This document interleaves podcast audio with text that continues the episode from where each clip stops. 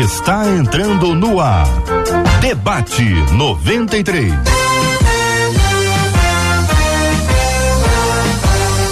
Realização 93 FM. Um oferecimento Pleno News. Notícias de verdade. Apresentação J.R. Vargas. Alô, meu irmão. Alô, minha irmã. Aqui fala J.R. Vargas, estamos de volta, minha gente. Começando aqui mais uma super edição do nosso Debate 93 de hoje. Que a bênção do Senhor repouse sobre a sua vida, sua casa, sua família, sobre todos os seus, em nome de Jesus. Pastor Antônio Orestes está conosco no Debate 93 de hoje. Bom dia, pastor. Expectativa no alto. Maravilha, meu irmão. Quer dizer para você, pastor Antônio Orestes, que nós estamos transmitindo hoje no Facebook. Hoje a transmissão online é exclusiva no Facebook. O YouTube tá fora. Hoje todo mundo no Facebook. Aliás, o Face é Rádio 93.3 FM. Rádio 93.3 FM. Missionária Leninha Maia, muito bom dia. Bom dia, alegria imensa estar aqui. Professora missionária Leninha, estamos transmitindo só no Facebook hoje, tá bom? No YouTube não, tá bom? Só para avisar, meu querido pastor Giancarlo, bom dia, meu irmão. Bom dia, JR, meu amigo, que alegria, que privilégio estar aqui com você, com os colegas de mesa também, com a turma toda. Deus abençoe os nossos ouvintes e seguidores. Tamo Maravilha, junto. Facebook, viu, pastor Giancarlo? Estamos junto. no Facebook, Rádio 93.3 FM, nossa transmissão exclusiva hoje no Facebook. Hoje não tem YouTube, tá bom, galera? Hoje não tem YouTube, hoje tem Face, Rádio 93.3 FM, Rádio 93.3 FM. Miqueias, querido professor Miqueias Nechaiv. Ô Miqueias, você tá bom, querido? Bom dia, bem-vindo. Bom dia, JR, bom dia, Martela, bom dia aos debatedores, aos nossos ouvintes. E a expectativa é que as nossas reflexões iluminem o entendimento de Jesus muito bem, queridão. Estamos transmitindo também, viu, professor Miquel, hoje transmissão exclusiva no Facebook da 93 FM no rádio. Alô, galera do rádio. Estamos em 93,3, 93,3. Estamos transmitindo aqui no Facebook Rádio 93.3 FM, Rádio 93.3 FM. Estamos no site. É, site é rádio93.com.br, rádio93.com.br para sua participação. Você você vai interagindo com a, com a gente aqui no Facebook. Temos ali a sala de conversa, a sala de perguntas, a sala para tirar dúvidas. Tema de hoje traz pra gente muitas questões importantes para a gente poder compartilhar aqui com os nossos debatedores e com os nossos maravilhosos ouvintes. Você fala com a gente também pelo WhatsApp, é o WhatsApp da 93, é o 2196 803 8319. Marcela Bastos, bom dia. Bom dia, J.R. Vargas, bom dia aos nossos amados debatedores. É tão bom tê-los conosco. Bom dia especial aí aos nossos ouvintes. Como você, JR, já disse bem, você que está nos assistindo com imagens Tá acostumado no YouTube, avisa os seus amigos. Vamos lá pro Facebook, nós já estamos com imagens no Facebook, o chat por lá já está funcionando bem. A Shirlene, por exemplo, já chegou dizendo: olha, povo de Deus e amado do Senhor, eu só tô aguardando o debate. Shirlene, ó, acabou a espera, debate 93 já começou. No nosso WhatsApp, a Fabiana, que é de Nova Iguaçu, diz: tô ligadinha e na espera do debate da melhor. Então vamos embora. A gente começou. Muito bem, minha gente, o tema 01 do programa de hoje, uma de nossas queridas ouvintes diz o seguinte: olha, o chamado sempre é atrelado a um talento que temos. É uma pergunta muito boa. Se o chamado que a gente tem da parte de Deus para o exercício do nosso ministério, se o chamado sempre é atrelado a um talento que temos. É a pergunta dela.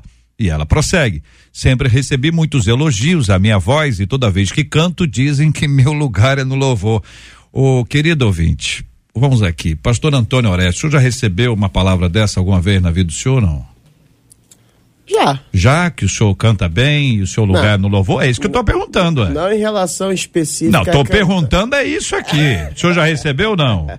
Não, não. Muito não. bem. Geralmente disseram para mim o seguinte: você canta mal pra caramba. É melhor pregar. É melhor pregar. Pastor Giancarlo, o senhor já recebeu um elogio desse? Ah, às vezes recebemos, mas não é sempre não. Não, é... recebemos não. É... Nós não recebemos. Tô perguntando se o senhor às recebeu. Vezes, às vezes a gente recebe É mesmo, elogios, é? Missionária, já uhum. recebeu? Já, já, já recebi. Recebeu. Eu até pensei que meu chamado começaria lá pela Na música, música. mas Deus mudou totalmente. Ô, Miqueias, e, e, e você, Miqueias, já recebeu? Eu sim. Já... Eu sim. Antes de começar a construir discursos por aí, ah. eu comecei cantando na igreja. Olha bem. E fui elogiado. então é o seguinte, vocês são maravilhosos, que isso aí é o sonho de muita gente, né, Antônio Orestes? Cá entre nós, nós dois aqui, isso é um sonho. Ah. ah, pessoal, olha, você canta tão bem, o seu lugar é no Ministério do Louvor. A questão, minha gente, é que acho o Ministério de Louvor um lugar de muita exposição. E eu confesso que eu tenho problemas com estar exposta. Eu tenho um histórico de muita autocrítica, insegurança, sentimentos de inadequação e incapacidade. Diante de um chamado de Deus, é normal sentir medo e insegurança? É possível que Deus use alguém com tantos defeitos assim, dificuldades? O quanto nossas inseguranças podem atrapalhar o nosso chamado. Então vamos começar? Pastor Giancarlo, eu vou começar Pô. ouvindo o senhor sobre, sobre esse assunto. A pessoa tem um talento. Neste caso, ela já trouxe aqui uhum. a música, né? O dom da música, de cantar. O chamado sempre é atrelado a um talento que temos ou não? JR, me parece que não, não é uma regra. A Bíblia não apresenta isso como um pré-requisito, não existe um pré-requisito. Deus chama quem já sabe fazer. Ao contrário, se a gente for pensar, por exemplo, aqui, hum. para ser bem breve, uh, na história de Moisés, Moisés uh, ele é chamado para poder fazer discurso de libertação ah, para ir como enviado de Deus a Faraó e fazer um discurso de libertação, requerer, reclamar a libertação do povo de Deus que estava oprimido ah, em processo e num tempo de escravidão. E qual que é a grande dificuldade de Moisés, se não falar? Ele era gago, né? Como então ele sente, inclusive, eh, dificuldade com isso, ele lida com esse medo, ele lida com essa insegurança, porque ele não tem a habilidade da fala.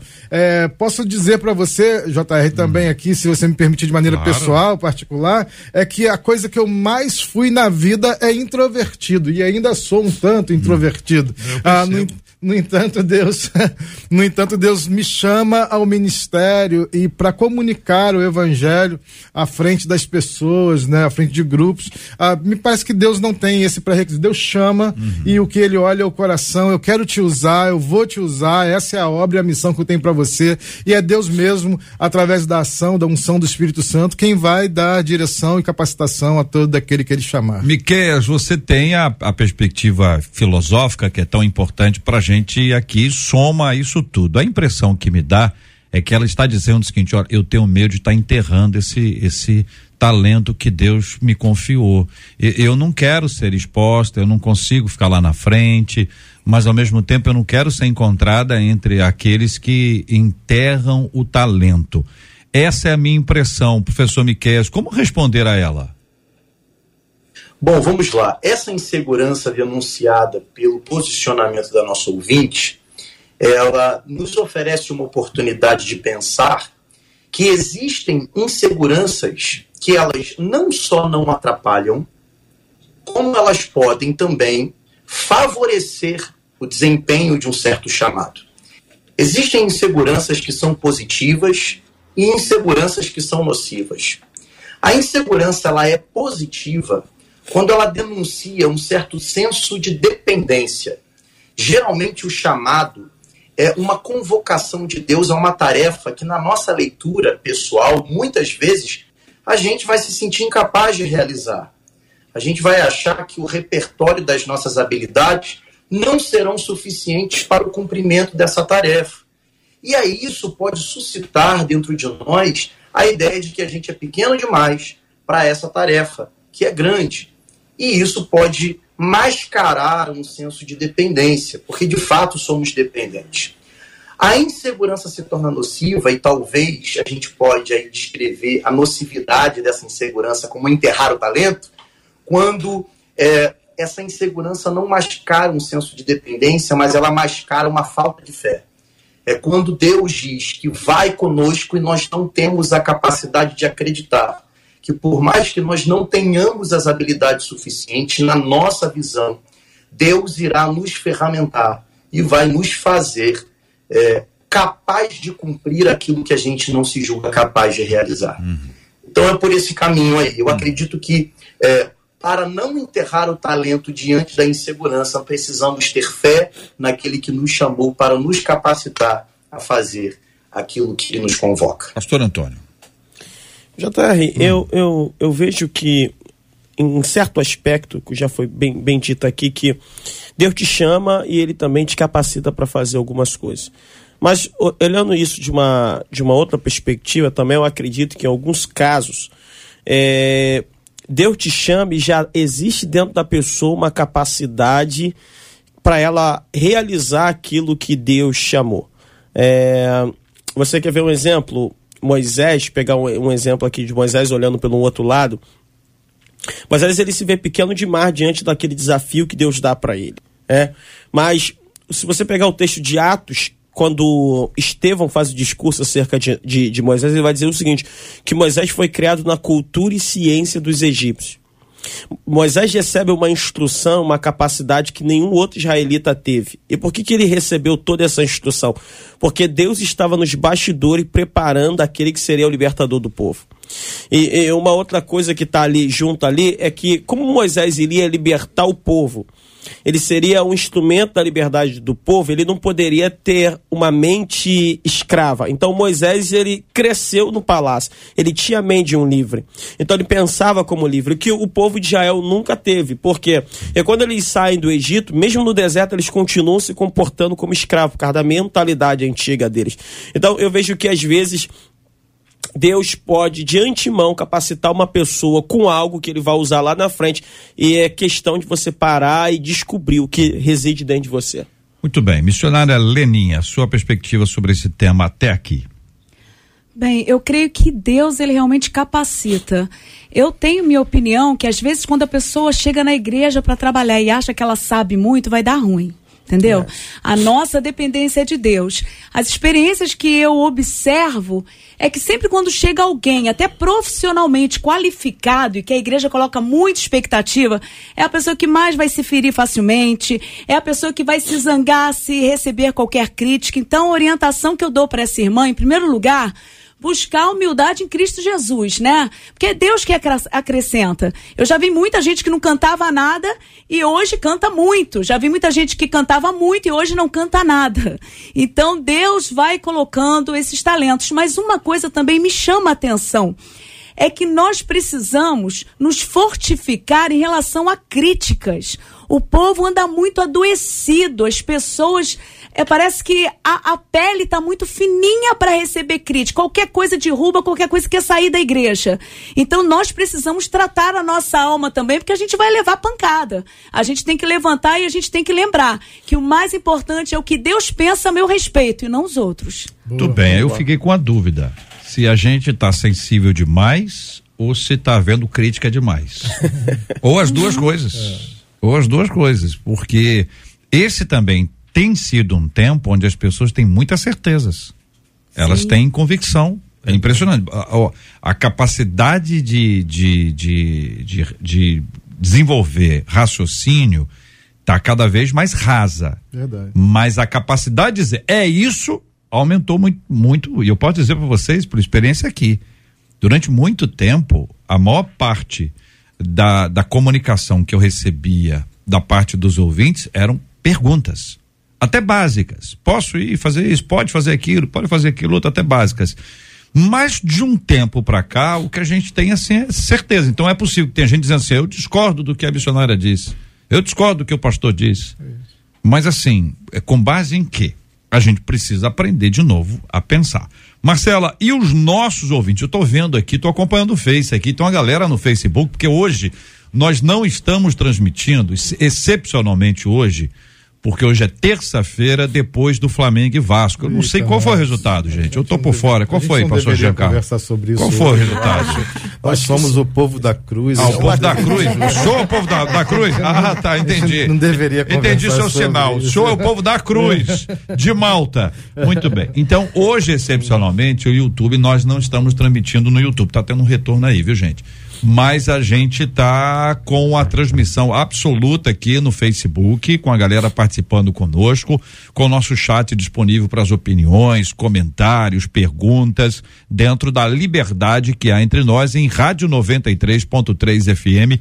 É o perfil da 93, a página da 93 no Facebook. Isso aí, eu vou aproveitar e pedir ajuda aí dos nossos ouvintes. Já tem gente mandando WhatsApp pra gente perguntando: ai, como é que eu faço? Nós estamos enviando o link. Hum. Você que já conhece alguém que está acostumado a nos assistir pelo YouTube, ajuda a gente, compartilhe o link lá do Facebook para ninguém perder esse debate precioso de hoje, porque tem muita gente já acompanhando. Uma das nossas ouvintes pelo Zap disse assim: hum. "Eu me sinto exatamente como essa ouvinte. Oh. Eu cantei por um tempo, mas atualmente ela usa a expressão: eu tenho declinado dos convites. Ai, Prefiro ajudar do banco, diz ela. É. Eu acho que eu ajudo melhor do banco. Olha, mas ela declina. Ela, ela declina ah, do convite, ela disse. Viu, pastor Antônio? É. Próxima vez que alguém chamar o senhor para cantar, o senhor, não, eu estou declinando esse privilégio. Erudição ah, tem nome. É. Já outra ouvinte, a Rosane, ela disse assim: Eu vou confessar a vocês, eu não aceito porque eu tenho medo é da cobrança. Quando você assume um cargo na igreja, diz ela, a cobrança é muito grande e aí eu prefiro não aceitar, conta essa ouvinte. É, pastor Giancarlo, pergunta ao senhor, a gente tem de um lado, de fato, a cobrança do outro. Uhum. Mas existe, e eu acho que o senhor sabe disso, na sua experiência, estou perguntando isso a partir da sua experiência, certo. que tem muita gente tem medo do compromisso. Pronto. Então você tem, de um lado, o medo de assumir o compromisso, do outro medo de receber uma co cobrança. É. E eu não sei qual dos dois é mais complexo, porque nós vamos ter que aprender a lidar com ambos. É isso. É isso. O, o ministério, o chamado, o exercício do chamado é sempre a longo prazo e é sempre uh, de altos e baixos. Não, não é possível pensar o ministério a partir do glamour que às vezes as pessoas veem nas redes sociais. Então eu olho um ministério de rede social, eu olho um ministério de Instagram, fotos bonitas, aí eu vejo lá o pastor postando uma foto num púlpito, ou o cantor, ou o, quem quer que seja, o irmão da igreja que exerce qualquer função, porque a gente também tem isso, quando a gente pensa ministério, a gente pensa mais no, da pregação e da adoração, mas tem múltiplos ministérios na igreja que são ministérios de bastidores. Ah, o ministério sempre é a longo prazo. E no longo prazo, você vai receber críticas, você vai. Ah, as pessoas vão discordar do que você diz, de como você faz, de quem você é. A gente está aqui em Moisés, dialogando com Moisés ah, nessa manhã. Moisés sofre isso na trajetória, com, com quanto ele estivesse completamente preparado do ponto de vista que o pastor trouxe aqui, o pastor Antônio trouxe, e completamente despreparado do ponto de vista que eu trouxe aqui, no caminho nada disso importa, porque o povo critica contundentemente, fala Moisés, você nos trouxe para cá para quê? Ah, eles estão num processo de libertação, então nem sempre as pessoas enxergam a visão que Deus já deu para você enquanto ministro, uhum. enquanto líder. E quando as pessoas não veem aquela visão, não veem o final, não perceberam para onde está indo, a, a, a incidência de crítica é muito grande. Sobretudo, JR, me parece é, é, você trouxe aqui essa transformação do perfil do, das pessoas, dos ouvintes, dos leitores, dos irmãos, ah, sobretudo quando a gente vive num processo de polarização muito grande. Aí, dependendo do que você fala, um grupo diz eu sou contra, dependendo do que você fala, o outro diz eu sou a favor, quando na verdade a gente deveria voltar, como você faz o chamado, eu quero aqui replicar, voltar a refletir, a fazer perguntas, a se perguntar e ter mais tranquilidade tranquilidade e estabilidade na caminhada, né? Miqueias, é. e aí, Miqueias, é sobre esse aspecto que, que envolve tanto cobrança, compromisso, esse olhar para nossa a hipersensibilidade, como, como você tem avaliado aí o nosso povo? Bom, é, eu tenho duas considerações a fazer. A primeira é sobre essa questão levantada, sobre o quanto que no nosso tempo as pessoas estão cheias de convicção. Me parece que a gente perdeu algo muito precioso no pensamento antigo, que é a diferença entre doxa e episteme. Né? Doxa, a palavra grega para opinião, e episteme, a palavra grega para conhecimento. A gente perdeu a dimensão da diferença dessas coisas. Então, tem muita gente cheia de opinião, mas encarando a sua opinião como conhecimento válido. e aí querendo que as outras pessoas também aceitem as suas opiniões como conhecimento. Sobre essa questão da hipersensibilização, é, eu percebo que quem está muito preocupado com preservar a si mesmo, preservar o eu, não está pronto para desempenhar o ministério. Por quê? Porque eu, eu, eu, tenho a percepção de que quando o assunto é vocação, chamado, as pessoas pensam muito esse tema como se o chamado fosse uma fonte de realização pessoal. Né? A gente está vivendo num tempo onde isso é muito discutido, onde isso é muito buscado, todo mundo quer se ver pleno de si, e o chamado vai nos colocar diante de situações que desconfortam isso que nós chamamos de nós mesmos, isso que a gente está chamando de eu. Né? É, John Stott tem uma frase muito bacana. John Stott dizia que é, o chamado não é algo que nós fazemos para Deus, o chamado é algo que Deus nos convoca a fazer pelo outro. Então, quanto mais eu penso em mim mesmo, naquilo que me conforta, naquilo que não me atinge, eu não estou pronto para esse serviço é, direcionado ao outro. Né? É, a teologia luterana da vocação ela me ilumina muito para pensar esse tema, porque é, me parece que é, a ideia de que Deus não precisa de boas obras para me salvar também me prova que Deus não precisa das minhas boas obras no exercício do meu chamado. Mas ainda que Deus não precise das minhas boas obras, o meu próximo precisa das minhas boas obras. Então o chamado não tem a ver comigo, o chamado tem a ver com o outro. O chamado tem a ver com aquilo que eu estou disposto a fazer a serviço do outro. Missionária, concorda? É, concordo, uhum. um pouquinho.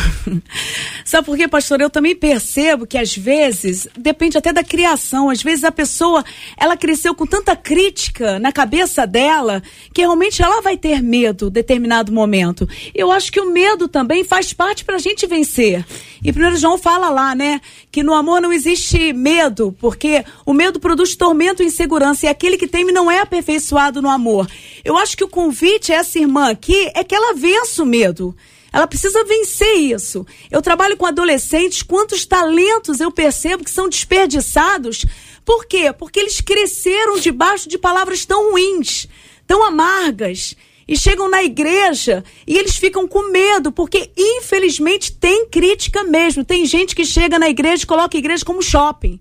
Se não é bom, eu quero descartar, eu quero dar nota. Eu quero dar nota para o pastor, eu quero dar nota para pregação, eu quero dar nota para a música. Então, isso cria realmente medo, mas nós precisamos vencer o medo. E dica que eu dou para ela, minha irmã, não é só a igreja que a gente canta, não. Ai, arranja um grupo, vai fazer musicoterapia no hospital, vai para um orfanato, vai para um asilo, faz serenata, vai abençoar a vida das pessoas lá ao redor da tua comunidade, que eu tenho certeza que Deus ele deseja usar as nossas vidas e nós precisamos vencer os obstáculos sim. Eu tive que vencer vários, eu confesso a vocês que até hoje eu me alegro pelo frio na barriga que me dá, porque isso me dá a certeza que eu estou na dependência do Pai. Pastor Antônio Orestes. É, a missionária Leninha trouxe aqui uma, uma palavra que chamou muita atenção. Ela disse: é, se não dá para fazer na igreja, vai no hospital, vai em outros lugares. E, e, isso aqui abriu um leque da seguinte coisa: é, não cabe todo mundo no púlpito, no sentido de que não dá para ter oportunidade para todo mundo estar naquele lugar, porque o tempo é pequeno, as oportunidades são pequenas. É, mas se nós queremos fazer algo de fato para Deus, nós vamos procurar alguma maneira de usar aquilo que Deus nos deu para alcançar pessoas. A, a, a, Bíblia fala de Dorcas que com sua agulha consolava as viúvas, fazendo roupa para elas. Então, é, há também algum, alguns problemas que nós temos em relação a talentos, em relação a dons, a vocação, por causa da disputa do lugar de atenção. Então, como aquele lugar é disputado, então há muitas críticas tanto crítica da própria pessoa que está ali, porque ela quer chegar ali, então ela se critica muito, também crítica de outros que não, que, que não, não querem que aquela pessoa esteja ali e vai por aí afora. Então eu aprendo o seguinte: se eu desejar fazer a vontade de Deus, sempre haverá um espaço onde eu posso usar aquilo que Deus me Amém. deu para abençoar pessoas. Hum. JR, claro, me parece que de novo a gente fica pensando o ministério a partir dos lugares de exposição. Sempre músico, o, o pregador e Isso tudo aí. mais. É, e enquanto que eu acredito que o irmão que tem o um ministério do guarda-chuva no dia da chuva e ele recebe o outro irmão Muito no estacionamento, bom. ele talvez seja um canal de Deus para explodir o coração de um não crente, de um não yes. alcançado, porque pode ser que a pessoa chegue na igreja, a gente está falando aqui do cenário de igreja, dos espaços que são disputados, dessa ah, aspas aqui, competição sobre o lugar de fala e o lugar onde se expõe a palavra, mas talvez um, um, um visitante chegue na igreja e ele não lembre de uma palavra que o pastor falou porque passou uma criança, porque perdeu a atenção, porque ele estava nervoso de entrar pela primeira vez naquele ambiente e ele seja tocado pela generosidade de alguém que estendeu o guarda-chuva, que apertou a mão, que deu um abraço, que ofereceu um sorriso, que indicou um lugar para ele sentar. Então, a, a igreja, já que a gente foi nesse lugar aqui nessa conversa, a igreja é um lugar de múltiplos, múltiplos, múltiplos ministérios. Ah, tem, tem muita coisa para ser feita a partir daquilo que você pode fazer, daquilo que você sabe fazer ou daquilo que você é treinado para fazer, porque porque tem esse processo também. A gente às vezes não sabe, mas a gente é treinado e vai lá e se torna um canal de Deus para fazer tantas coisas. A gente precisa sair desse lugar onde só é ministro, onde só é ungido quem fala, quem prega ou quem canta. Ah, tem muitas pessoas que estão em bastidores e são canais de Deus nesse tempo. Quem está na rede social fazendo um vídeo e esse vídeo vai replicar depois para tanta gente é um instrumento poderoso de Deus para propagação do evangelho. JR, meu um pastor de saudosa memória, pastor José Santos, ele dizia uma frase interessante. Ele citando a Bíblia, ele dizia o seguinte: quando chegar no céu, Deus não vai chamar ninguém pelo título. Deus não vai chamar, vem cá pastor, vem cá presbítero, vem cá diácono, é, o cantor fulano de tal, não. Ele dizia o seguinte: Deus vai chegar e vai dizer: servo bom e fiel. Foste fiel no pouco, sobre o muito te colocarei. 11 horas e 32 minutos, Marcela. A Ana Cláudia disse assim: Eu aprendi a crescer com a crítica. Olha o que ela diz. Eu era travada com os reprovadores. Ela chama de freios de crítica. Freios de crítica. Freios de crítica. Ah. Mas ao longo do tempo, ela disse: O Senhor me curou. Oh. E aí ele me deu pastores que confiam no potencial que Deus me deu no meu chamado. E isso mudou a minha perspectiva, disse a Ana Cláudia. Então ela tinha reprovador depois ela ganhou um encorajador. Um encorajador. Vamos Exatamente. ficar com o encorajador então, né, gente? Melhor, né? Esse reprovador aí, não. Aí a Raquel vem e diz assim: o problema é que todo mundo quer ser levantado para liderar. É? Mas ninguém quer sentar no banquinho do discipulado. Disse a Raquel. Ah, eu acho que a Raquel tá exagerando, tá não, missionária? Ah, eu concordo um pouquinho com, com ela. A, Raquel? a gente tem que aprender, a gente tem que sentar hum. para ouvir. E eu vou falar uma coisa para vocês. Eu, eu creio que a gente está amadurecendo né, dentro da igreja. E nós não podemos nos tornar pessoas piores. Nós precisamos melhorar para a glória de Deus. E as críticas, elas fazem parte, e isso é certo. Mas a gente também precisa aprender a ouvir, aprender e amadurecer para glorificar o nome de Deus, porque senão a gente vai ficar quebrando em qualquer vento que passar. Por isso que eu acho que tem tanta gente tão sensível, porque não é realmente, não passa pelo discipulado para saber que crente vai passar por luta, crente vai passar por críticas. Eu lembro que quando eu iniciei meu ministério com adolescente, era um negócio meio doido imaginar que um dia eu fosse pregar para adolescente. Mas não é que Deus levanta pessoas para acreditar na gente? Não é verdade? É. E é. eu tenho a, a bênção de estar aqui, tem muita gente que conhece minha história, mas eu não tinha assim jeito na época para falar com adolescentes. E Deus foi acrescentando, acrescentando, acrescentando. E eu sempre digo que um princípio muito bonito é a gente ter uma convicção que nós somos pastoreáveis e a gente precisa conversar, a gente precisa tratar das feridas e nós precisamos vencer a timidez. Mas a gente também precisa se agarrar na palavra, porque tem muita gente querendo cantar, mas tem muita gente distante. Então se tornam tocadores e não adoradores. E, e isso tem me assustado. Segura essa igreja. E aí, duas opiniões aqui que em algum momento eu trago para os debatedores, Ó. trazendo porque elas se contrapõem. Uma das nossas ouvintes disse assim: Eu acho que o chamado independe de você estar preparado. Porque, na minha opinião, diz ela, é Deus quem capacita. Eu creio que Deus nos forja objetivamente com a sua vontade. E aí ela pergunta: Eu Hum. Ou estou seja, errada? O chamado, o chamado precede a capacitação. É, de- é, É o que ela diz. Ela acha que a pessoa não precisa é, correr para se capacitar. É que existe a diferença Deus vai capacitar para aquilo ali. Ser chamado e exercer o chamado. Então ela está dizendo, na visão dela, o chamado precede a capacitação que precede o exercício da, da do, do chamado dela aí. É isso. É, e aí eu vou trazer o contraponto, não sei se é O nessa está olhando com a linha. cara. O Miqueias é o seguinte: o Miqueias é um filósofo, né? E o filósofo, o filósofo fala com as palavras, mas fala também com o semblante. Eu estou tentando explicar aqui o que eu entendi, está discordando de tudo.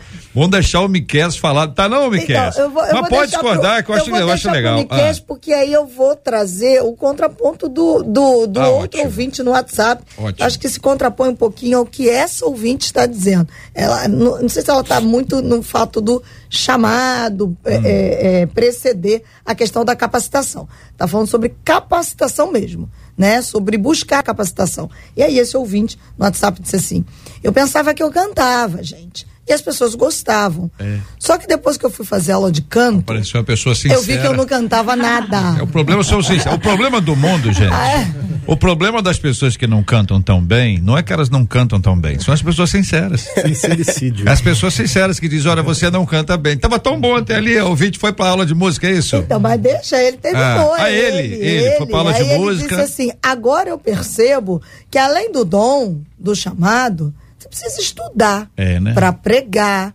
para cantar, para desenvolver o chamado que foi confiado na sua mão, disse esse ouvinte. Muito bem, aí a pergunta é pro Miquel, mas é só uma reflexão, né, Miquel? Fique à vontade, querido. Tá, vamos lá. É, existe uma crença que virou quase que um ditado evangélico de que Deus não escolhe o capacitado, né, mas capacita o escolhido. Existem determinadas crenças que, dependendo do contexto, elas podem ser saudáveis. Por exemplo, essa crença em um Deus que escolhe o não capacitado pode ser saudável em um contexto onde as pessoas não tiveram oportunidade para se capacitarem para uma determinada tarefa. E essas pessoas que não possuíram essa, essa oportunidade de capacitação acreditarem em um Deus que escolhe até quem não está capacitado, essa crença é saudável, ela dignifica quem assim crê. Agora, o problema é que muitas vezes as gerações avançam e aí o contexto muda e agora não é mais a realidade dessas pessoas de não terem oportunidade, mas muitas vezes as mentalidades não mudam e as crenças permanecem. Então você percebe um monte de gente. O avô não teve a oportunidade de se capacitar, então para ele foi saudável crer num Deus por exemplo, escolhe quem não está preparado. Mas aí o seu neto ele exporta essa crença e ele acredita que Deus também vai escolher quem não está capacitado, mas ele teve oportunidade. Ele teve diante de si possibilidades de formação, de preparo. Então eu acredito que a gente precisa sempre ajustar crenças aos, aos contextos. Então, se está diante de mim a possibilidade de preparo, é Deus, na sua providência, que colocou diante de mim essa oportunidade. De fato, Moisés não se via preparado para discursar, mas Paulo, no seu apostolado gentílico, era um homem talentoso intelectualmente falando, e o talento do seu intelecto foi um instrumento para que ele exercesse com excelência o seu chamado. O querido pastor Giancarlo, é, antigamente, 1519, que é de onde eu venho, sei que o senhor passou por ali também. Nós tivemos um dia. É, é o seguinte, as pessoas cantavam e elas não ensaiavam. Naquela época, hoje o pessoal ensaia. Acho que ensaia. Né? Às vezes. Talvez ensaie. É, mas eles não ensaiavam e chegavam é, diante da igreja e diziam que estavam ali para a glória de Deus. Lembra, o, o Orestes, você não lembra disso, Orestes? Ainda hoje acontece, Orestes? Acontece, é. Porque aí a pessoa diz o seguinte: olha, não é para vocês ouvirem. Aí a pessoa que está sentada diz: quem dera. É, quem dera. Porque há, há pessoas que cantam e há pessoas que, né? Então existe essa essa linha que o Miqueias trouxe, que para nós aqui é tranquila, é segura, que nós todos aqui somos estudiosos, se a gente não estudar, a gente está tá, tá na água, como diziam os antigos. Mas há pessoas que acreditam simplesmente nisso, que você abre a Bíblia e vai acontecer. É e às vezes acontece. É. E às vezes a pessoa diz o seguinte: não, o suficiente é isso aqui. É. Não mergulha, não se aprofunda, não estuda mais. Estou falando de pre, pre, pregação, mas pode ser nutrição, é preparar um, um, almoço. Não, eu já faço o básico. O básico todo mundo faz. É Agora você pode evoluir, melhorar, você pode desenvolver. Então, essa ideia do aperfeiçoamento para fazer tudo para a glória de Deus e para a edificação do próximo, o quanto essa ideia de aperfeiçoar deve ser uma cultura que vai abraçar nós todos, em quaisquer áreas, como o senhor disse. Pronto, e a, o texto bíblico uh, orienta a gente expressamente a isso. Né? Tudo que tiver as mãos, faz com todas as tuas forças. Força é isso mesmo, é integralidade. É você se preparar de todas as formas para executar aquilo que foi confiado a você. E aí, JR, abre uma janela porque uhum. tem dois, duas situações, né?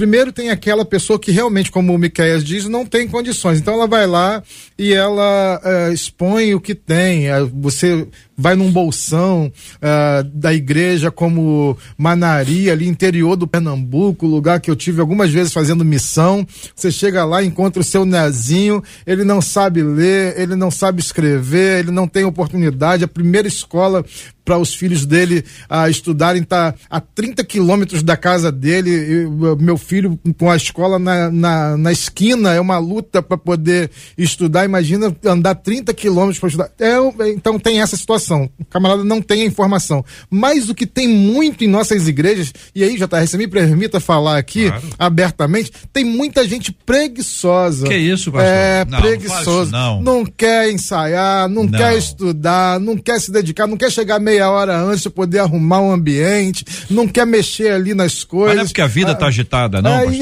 Não? Não, a turma é preguiçosa mesmo, preguiçosa. JR. E, e chega lá e Meu faz Deus. de qualquer jeito, desleixado, hum. relaxado. E no final diz: Ah, Deus aceita. Hum. Será que Deus aceita mesmo ah, essa coisa de qualquer jeito? Tem muita gente hum. ah, que é realmente preguiçosa. Você chega em alguns lugares, algumas igrejas, o banco tá sujo, o chão tá sujo. Irmão, pega uma vassourinha, vai varrer o templo, vai limpar a cadeira, vai preparar as coisas, vai cuidar com zelo, com excelência daquilo que o Senhor confiou, porque isso é bom. Coloca uma corda nova no instrumento, pega o texto bíblico, lê algumas versões, se hum. prepare, se organize e deixa a preguiça, a procrastinação e essa autocomiseração de lado em nome de Jesus. Eu fiquei assustado.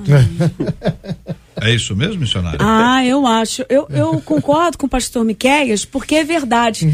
Gente, não tem como a gente não procurar um aperfeiçoamento. Quem está servindo tem que meter a cara.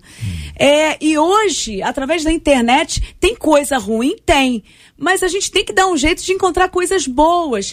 A gente tem o um melhor material que o ser humano pode ter para tratar a vida e tratar o nosso o, o, o, nosso ser, né? Que é a palavra de Deus. E tem pessoas muito usadas por Deus para ministrar nos nossos corações. E quem deseja realizar a obra tem que parar com essa coisa de estar familiarizado com algo. Por exemplo, no departamento infantil. Não vou preparar a aula porque eu já estou acostumada, já dou aula vários anos. Gente, as crianças vão perceber, os adolescentes vão perceber. E eu tive semana passada lá no sertão e me chamou a atenção algo tremendo. É, eu tô até para mandar um material para uma menina que eu peguei muito assim carinho com ela, recém-convertida. E eu até falei assim: me passa teu endereço. E lá no sertão da Bahia, ela falou assim: olha, missionária, aqui não tem correio. E eu falei assim: onde fica o correio mais próximo? Ela, três horas e meia, quatro horas da minha casa. E só que ela consegue ter internet lá, não sei se parece que a prefeitura libera alguma coisa. Gente, essa menina recém-convertida, ela vai pro Instagram pregando a palavra e ela está estudando a palavra. Ela não viu o obstáculo. Ela poderia ficar sentadinha, parada. Não, ela quer aprender. Então você, seja na música, seja escola dominical, seja qualquer área, vai se aperfeiçoar. E o pastor Jean falou muito bem. É muita gente com preguiça que, que faz isso, as coisas de qualquer jeito. É muita gente que não se prepara, chega nas programações com atraso. É, é não tem aquela aquela, aquele amor de preparar. E é interessante que quando a gente trabalha com crianças, como as crianças percebem quando a aula não é preparada. Aí o professor fica lá às vezes falando assim: "Nossa, mas as crianças estão tão agitadas, estão agitadas por quê? Porque o professor não tem domínio da aula, não tem domínio do conteúdo. Hum. Então, quanto mais você busca o aperfeiçoamento, mais você também vai ficar quebrantado, porque gente, não adianta, eu falo que tem muita gente que fala assim, ah, eu conheço tudo, conheço a Bíblia. O diabo conhece muito mais a Bíblia do que qualquer teólogo. E nem por isso deixa de ser diabo. A gente precisa é, passar o que a irmãzinha falou ali do discipulado. A gente precisa abaixar o nosso nariz, sermos humildes para recebermos a palavra e a gente tem que parar de dar trabalho. A gente tem que realizar o trabalho. O pastor Antônio Orestes, eu fiquei preocupado, porque ouvi aqui, além de tudo que nós ouvimos, de que tem gente da igreja que chega atrasado nos cultos e gente preguiçosa. Eu fiquei surpreso. o que acontece, JR? É, a, a, a, a graça de Deus quanto à salvação, quanto à salvação, nenhum esforço humano, nenhum esforço humano substitui a graça. Isso aí é ponto pacífico para nós. Mas é, é, às vezes a gente confunde esse princípio lado espiritual da salvação na questão do trabalho. No trabalho eu tenho que me esforçar. Paulo diz que ele trabalhou dia e noite, falando de, de, de dedicação. Né? Você abrir mão de coisas, abrir mão de tempo. É, na, na, às vezes você, você prega uma, uma mensagem, é, e a pessoa falou, nossa, que capacidade, mas teve um tempo ali por trás de tudo. Eu, eu tenho assumido o seguinte pensamento: a pessoa com mais estudo depende da graça. É. E a pessoa mais cheia de graça depende do estudo. Essas duas coisas não se separam, andam juntos. É, é interessante. Quanto mais a gente estuda, mais a gente é humilhado. É isso aí. Verdade. Estudar é um exercício de humilhação contínua. Yes. Porque você vai estudar e dizer assim, eu, eu não sei. Aí você abre um livro ser humilhado pelo autor. Aí você acessa uma plataforma, enfim. esse processo, ele é muito importante. Agora, quando a pessoa, ela estuda pouco ou não estuda, ela acha que está abafando. É ela acha que está arrebentando. E aí alguém elogia, é só para ser uma pessoa sincera. É a gente precisa ter essa autocrítica que o ouvinte está dizendo aqui, que nela é de forma excessiva, mas entender que quanto mais a gente estuda, a gente vai ter que estudar muito mais a vida inteira. É uma busca contínua de aprendizado. Marcela Bastos e a fala dos nossos ouvintes. Três ouvintes, Opa, duas opiniões e uma história. Aí, uma das aí. nossas ouvintes, primeira opinião, opinião é que ela diz o seguinte: hum. eu acho que o que a gente precisa é aperfeiçoar o dom que o Senhor nos confiou. O problema é que tem muita gente que está querendo tudo mastigado, Olha disse a Rose. Oh. E aí a Renata disse assim: o que está faltando nos dias de hoje é a gente entender que os dons que nos foram confiados por Deus não é para uso próprio, mas o dom é em benefício do próximo. E isso vai nos levar a desenvolver para ser uma benção na vida do outro. E aí, uma das nossas ouvintes com a sua história, ela diz assim: fui convidada para auxiliar na regência do grupo das irmãs. Só que por questões familiares eu não pude continuar na regência. Mas Deus tem colocado nas minhas mãos uma outra situação. Aí diz ela: tenho trabalhado cantando sem ser na frente do grupo, mas em visitas missionária, onde a canção, onde o meu louvor serve para consolo, para alívio da alma e da cura. Ela diz: Eu tenho tido experiências tremendas e percebo que é um chamado totalmente diferente do que eu achava que era para mim e estou crescendo em Deus a cada dia conta essa ouvinte Olha que bênção. Tá cantando, pode cantar no hospital, é, numa visita. E, e, lembrando que músico também tem que estudar a Bíblia, né, é, gente? É, Porque às vezes a pessoa acha que só é, ah, canto bem, minha voz é bonita, mas não conhece nada da palavra. É. A palavra tem que vir em primeiro lugar, né? Senão vai se tornar um cantor, um tocador. A gente tem que nós precisamos nos tornar adoradores. Vocês estão muito bravos hoje. Ô, professor Miquel, vou perguntar para o senhor o seguinte: uma pergunta filosófica para o senhor explicar de forma simples, por gentileza. O que é uma crítica? A pergunta é, é simples e é complexa. O senhor compreende a complexidade, mas eu preciso que o senhor traduza para nossa simplicidade. Vamos lá, vamos tentar. É, como a própria palavra comunica, crítica é um juízo com critério. a palavra crítica pressupõe a palavra critério. Então, o que é receber uma crítica válida, genuína? É quando eu recebo do outro um juízo dele a respeito do que eu faço, do que eu estou pregando, do que eu estou cantando, contudo percebendo que esse juízo está sendo feito com critério.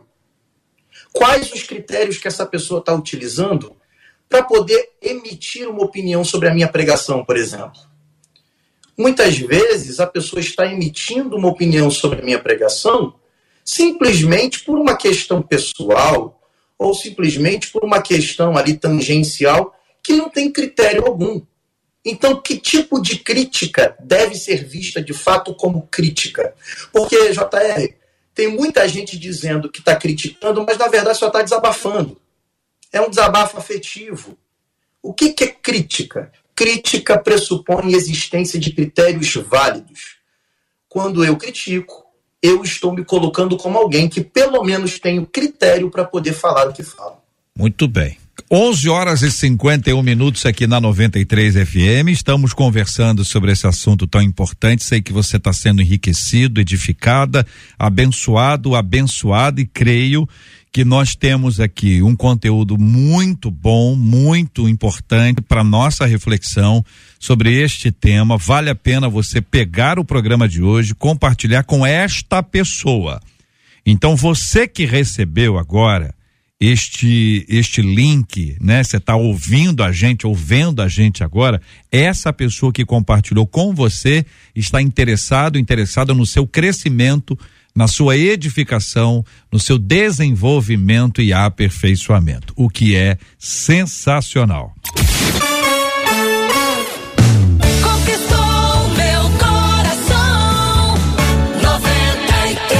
Ouvinte nossa está dizendo o seguinte: olha, não sei se estou errada, mas a impressão que tenho é que Deus não faz mais milagres como fazia antes. Por que não vemos tantos milagres como os dos tempos bíblicos? As manifestações milagrosas foram apenas para revelar Jesus? A maneira de Deus agir mudou a nossa fé, que é pouca. Por outro lado, porque tem gente que vive um milagre e mesmo assim acaba se afastando de Deus. Qual a sua opinião, querido ouvinte, sobre esse assunto? Esses e outros assuntos estarão amanhã, se Deus quiser, a partir das 11 horas da manhã, em mais uma super edição do nosso Debate 93. Querido pastor Antônio Orestes, muito obrigado, meu irmão. Deus abençoe sempre. JR, sempre é um prazer estar aqui, uma alegria estar com os debatedores e os ouvintes. Posso deixar aqui um, um abraço aqui? Claro. Quero deixar aqui um abraço, já uma felicitação para o meu pai, para o meu sobrinho e para minha esposa. Esse mês nós vamos fazer é, aniversário de casamento, 14 anos de casamento. Meu pai também ficando velho. Esse mês lá em casa vai ser bastante bolo para comer. Que bom, parabéns, meu querido. Deus abençoe vocês todos. Leninha Maia, missionária, muito obrigado. A bênção tá aqui, um beijo enorme para minha igreja, para meu marido George, que deve estar tá ouvindo, minhas filhas Miriam e Vitória, e para minha mãezinha que te ama muito, você sabe Sua disso. Mãezinha, nota então, 10. eu tô, tô muito feliz de estar tá aqui. Obrigado, obrigado, pastor Giancarlo, querido, Deus abençoe sempre. Alegria, alegria, JR, tá sempre aqui com você, com Marcela, com todo o time, que Deus continue abençoando esse ministério do Debate 93 FM. Manda um abraço também para todos os amigos e todos os irmãos da igreja local que estão por aqui assistindo e ouvindo o debate. Que Deus abençoe você no exercício do seu chamado, da sua vocação, em nome de Jesus. Amém. Miqueias, obrigado, querido. Eu que agradeço, JR, agradeço também aos queridos debatedores por compartilharem comigo o seu conhecimento. Quero também aqui agradecer a minha mãe e meu pai, meu pai Ricardo Nechaif, minha mãe que está nos ouvindo, e também mandar um abraço especial para uma tia que sempre pede para mandar abraço mas eu sempre esqueço, mas hoje eu lembrei. Tia Ruth Castro, um abraço. Tia Ruth, tia Ruth, obrigado pelo carinho da audiência. Marcela Bastos, muito obrigado. Encerro com a fala da Dora Seara dizendo: Meu Deus, mas que tema maravilhoso e é. quanto aprendizado. Obrigada a todos os debatedores. Obrigada aos nossos debatedores. Até amanhã, aos nossos ouvintes se assim o nosso Deus nos permitir. Muito obrigado a Marcela, Luciana, Adriele, JP, Luiz Augusto, toda a nossa equipe trabalhando muito pela realização do nosso debate 93 de hoje. O Gilberto Ribeiro está chegando para a gente começar aqui uma tarde maravilhosa com a caravana, pediu, tocou e muitas atrações para você. Eu quero convidar você para a gente orar junto agora. Vou pedir o pastor Jean para orar conosco. Vamos orar pelo tema de hoje, né? Que é um assunto que está sempre na pauta do nosso dia a dia. Gente que está sob crítica pesada do outro, cobrança. Gente que tem mais dificuldade é com compromisso. Gente que tem medo de assumir responsabilidade. Gente que ainda não identificou o seu talento, nem o seu dom. Tá buscando, tá querendo de alguma maneira servir ao Senhor. Gente que já entendeu que existem múltiplos lugares que a gente pode servir ao Senhor com toda alegria em qualquer lugar, dos mais visíveis para aqueles menos vistos. Existe um lugar para você servir ao Senhor. Faça isso com simplicidade, faça isso com alegria, faça isso para a glória de Deus. Nós continuamos a orar pela cura dos enfermos e pelo consolo aos corações enlutados em nome de Jesus.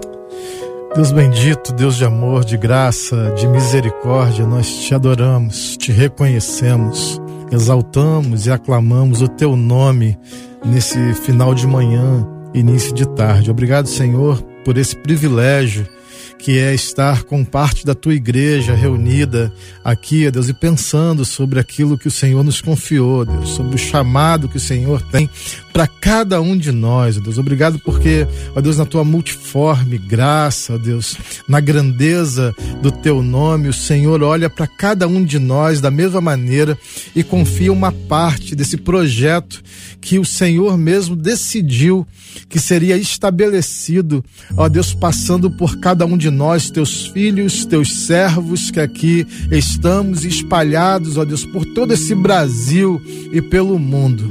Ó Deus, dá, Senhor, visão, ó Deus, visão mesmo de futuro para cada um dos meus irmãos, pastores, ministros, líderes, ó Deus, qualquer que seja a área de atuação dos meus irmãos, que eles tenham visão, ó Deus. E essa visão do céu, ó Deus, os impulsione, ó Deus, a se prepararem mais, a buscarem conhecimento, a olharem, ó Deus, para si mesmos, ó Deus, e reconhecerem as suas fragilidades, ó Deus. E, ó Deus, ao cometerem erros ou falhas no ministério, que eles jamais desistam, mas eles busquem, ó Deus, arrependimento e perdão para a próxima etapa em nome de Jesus. Ó Deus, aqueles meus irmãos que estão vivendo, ó Deus, tensões no chamado, no ministério, na vida, nas relações, no casamento, ó Deus, no relacionamento familiar, social, no trabalho. Ó Deus, que o bálsamo, ó Deus, o bálsamo que vem do teu Espírito Santo os alcance, ó Deus, nesse dia. Ó Deus, que as relações sejam, ó Deus, conciliadas, que haja conciliação, reconciliação, ó Deus, entre os meus irmãos. Pai, nós oramos também, clamamos ao Senhor por saúde para os enfermos. Ó Deus, os meus irmãos que estão em leito, ó Deus, de hospitais agora, ó Deus, nas suas casas enfermos também. Espírito Santo de Deus, visita os meus irmãos cuida deles, cuida de suas famílias e aqueles, ó Deus, que estão chorando agora a perda de um ente querido, ó Deus, de um familiar, de um amigo, que eles sejam confortados, consolados pelo teu Espírito Santo. Abençoa aqui, ó Deus, esse povo que cuida desse ministério do debate 93 FM. Abençoa, Senhor, essa rádio, cada vez mais ela prospere para a glória do teu nome, em nome de Jesus. Amém e graças a Deus. Deus. Deus te abençoe. Você acabou de ouvir Debate 93.